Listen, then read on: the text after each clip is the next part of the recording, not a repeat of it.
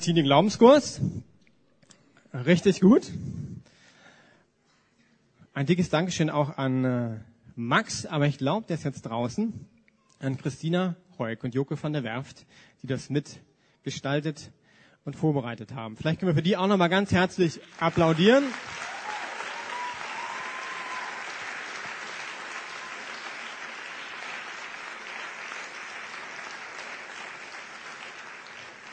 Eine ganz einfache Geschichte, die viele von uns bestimmt schon häufig gehört haben.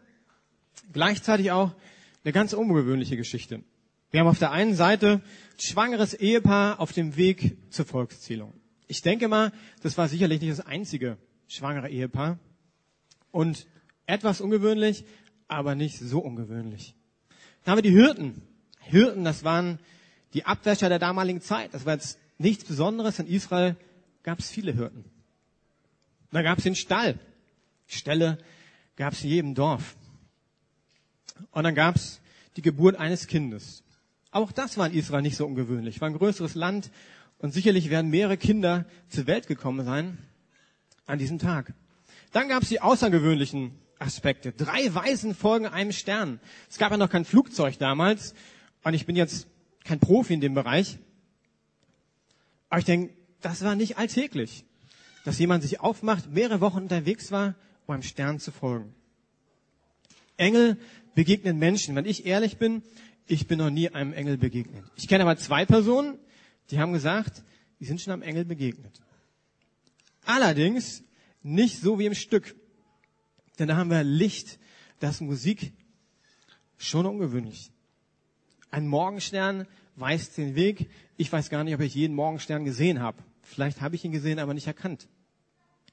Aspekte, wo ich sagen würde, wow, interessante Geschichte.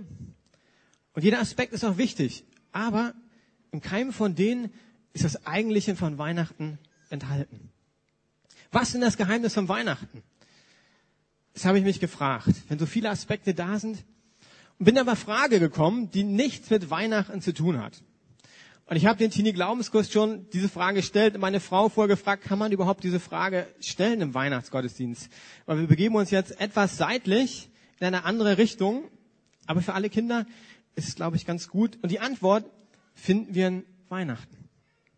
Die Frage ist, was ist der Unterschied zwischen einem Yeti, einem Dinosaurier und Gott? Und die Antwort findet ihr gleich der Yeti. Ich weiß nicht, ob alle den Yeti kennen. Ich habe noch keinen Yeti persönlich begegnet. Der lebt möglicherweise. Es gibt Menschen, die glauben, sie haben einen Yeti schon gesehen. Also hier haben wir eine Fußspur eines möglichen Yetis. Wer genau hinsieht, sieht da, die Zehen sind etwas anders geeicht. So richtige Fotos findet man im Internet nicht, eher so geheimnisvolle Fotos. Es gibt keine Beweise und eigentlich wissen wir nichts genaueres. Wenn wir über die Eigenschaften eines Yetis nachdenken, wissen wir gar nichts. Also, ich denke, wir stimmen überein. Ein Yeti ist eine Legende. Also, es gibt ihn nicht wirklich. Und bei jedem dieser drei Punkte habe ich äh, überlegt, wie kann ich es als Puzzle darstellen? Und ein Yeti ist, ah, ein bisschen, genau, ja, ist ein Puzzle mit wenig Teilen, was nicht zusammenpasst. Schauen wir uns mal die Dinosaurier an.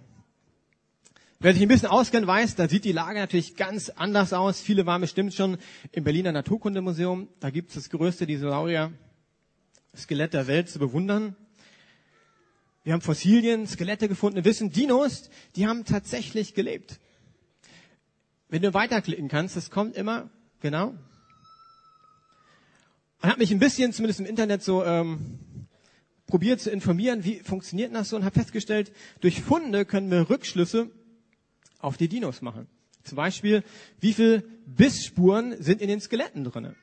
Das zeigt dann, ob die Dinos aggressiv waren oder nicht.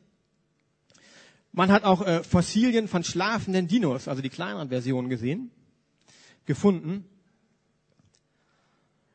Also wissen wir einige Sachen von Dinos, aber nicht zu viel. Es sei denn, wir haben Jurassic Park gesehen und äh, sind Steven Spielberg gefolgt.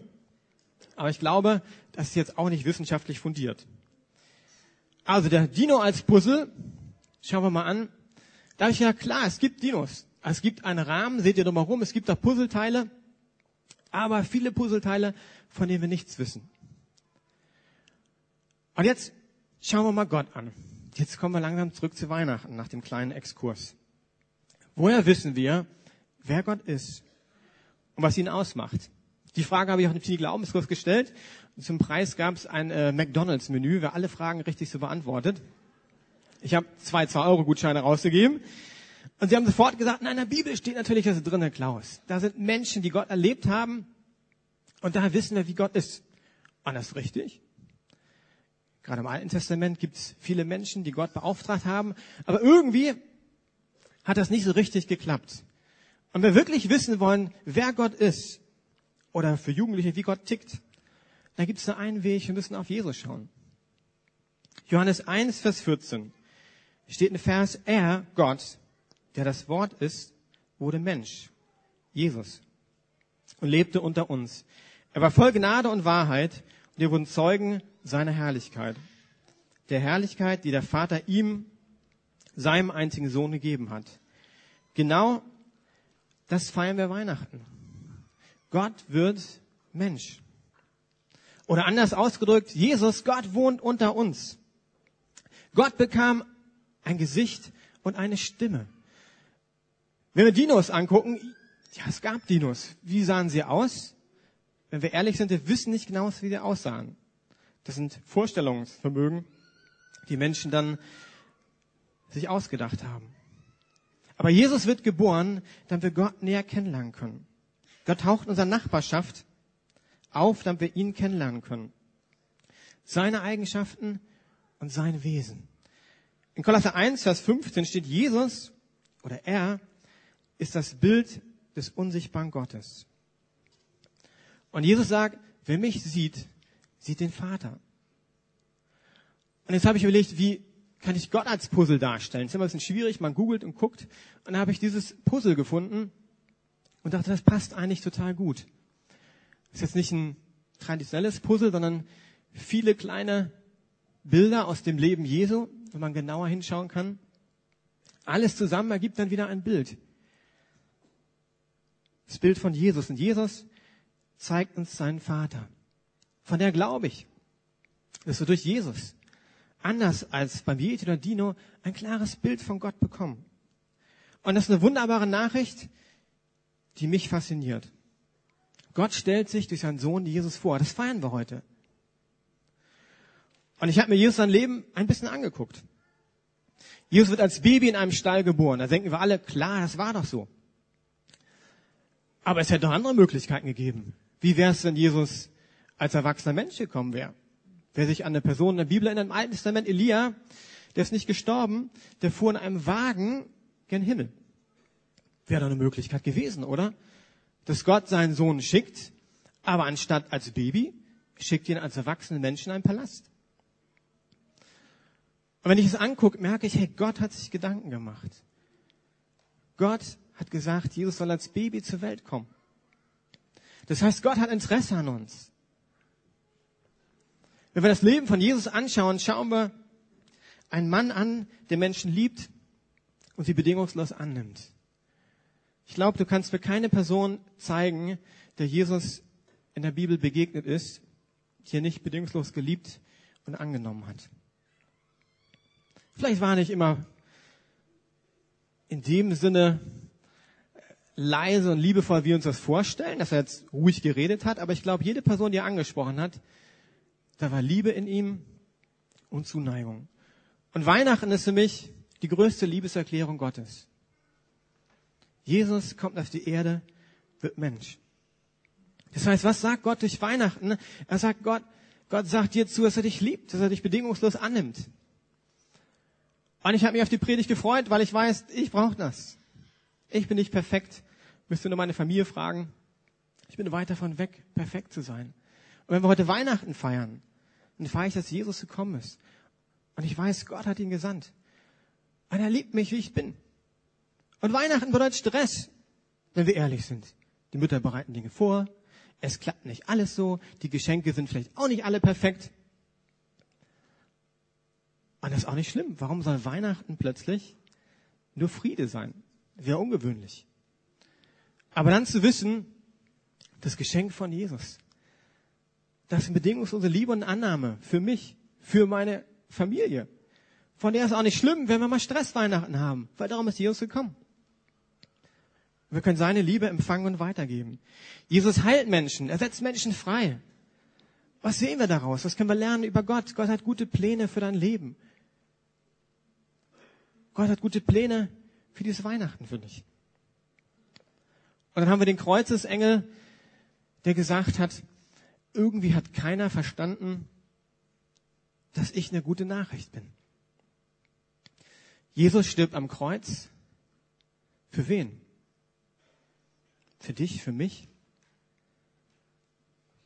Damit wir zum Vater kommen können. Gott stellt sich vor durch Jesus, damit wir ihn kennenlernen. Dann stirbt er für uns, damit wir ganz persönlich zum Vater kommen können. Und dann sage ich nur, wow, das ist so eine gute Nachricht, das begeistert mich. Das Leben von Jesus offenbart die Sehnsucht Gottes, mit den Menschen in Kontakt zu kommen. Weihnachten ist die Ermutigung, Gott neu da zum ersten Mal zu begegnen.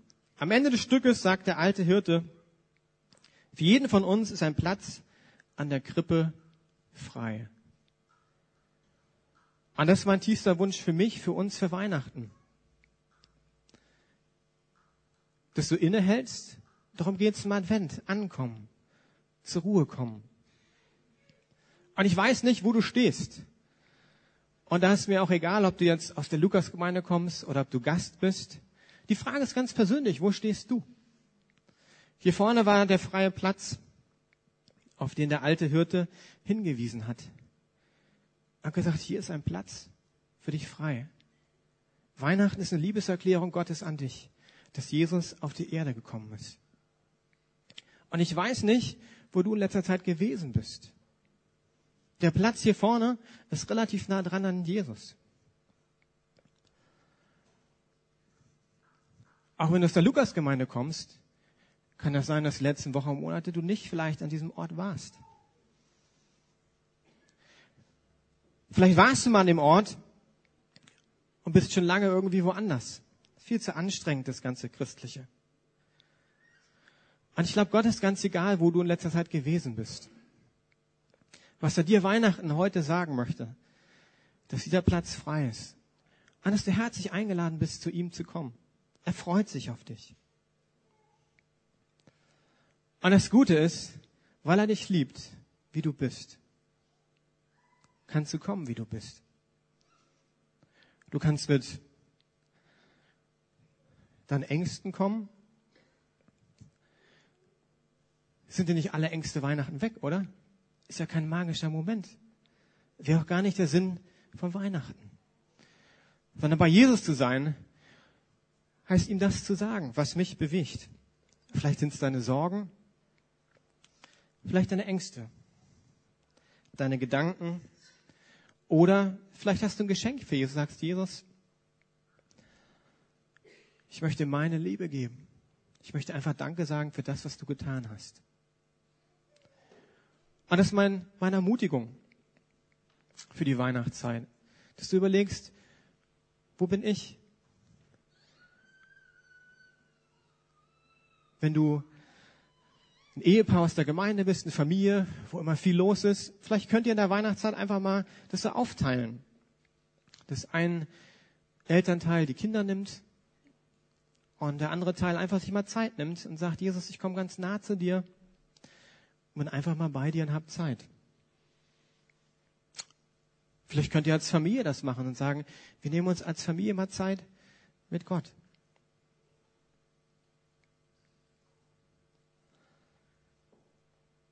Ich möchte jetzt beten,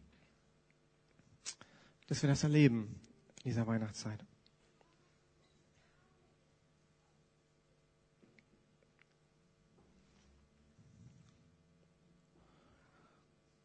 Gott, ich möchte einfach danken für Weihnachten, dass du deinen Sohn gesandt hast, für diese Liebeserklärung an uns als Menschen.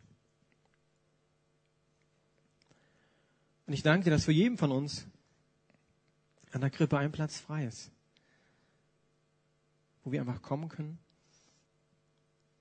und sein können. Und dafür möchte ich beten, dass wir Weihnachten an diesem Ort sind, dass wir dir neu begegnen und erkennen, wer du bist, Jesus Christus. Amen. Wir singen jetzt das Lied O du Fröhliche und wollen dabei eine Kollekte einnehmen für Menschen, die keine einfache Situation haben. Wer unsere Gemeinde kennt, weiß, dass wir hier den Straßenstrich haben eine Arbeit, die sich um die Prostituierten kümmert. Wir wollen die Kollekte für Neustart nehmen. Und jetzt stehen wir wieder alle auf zu Odo Fröhliche.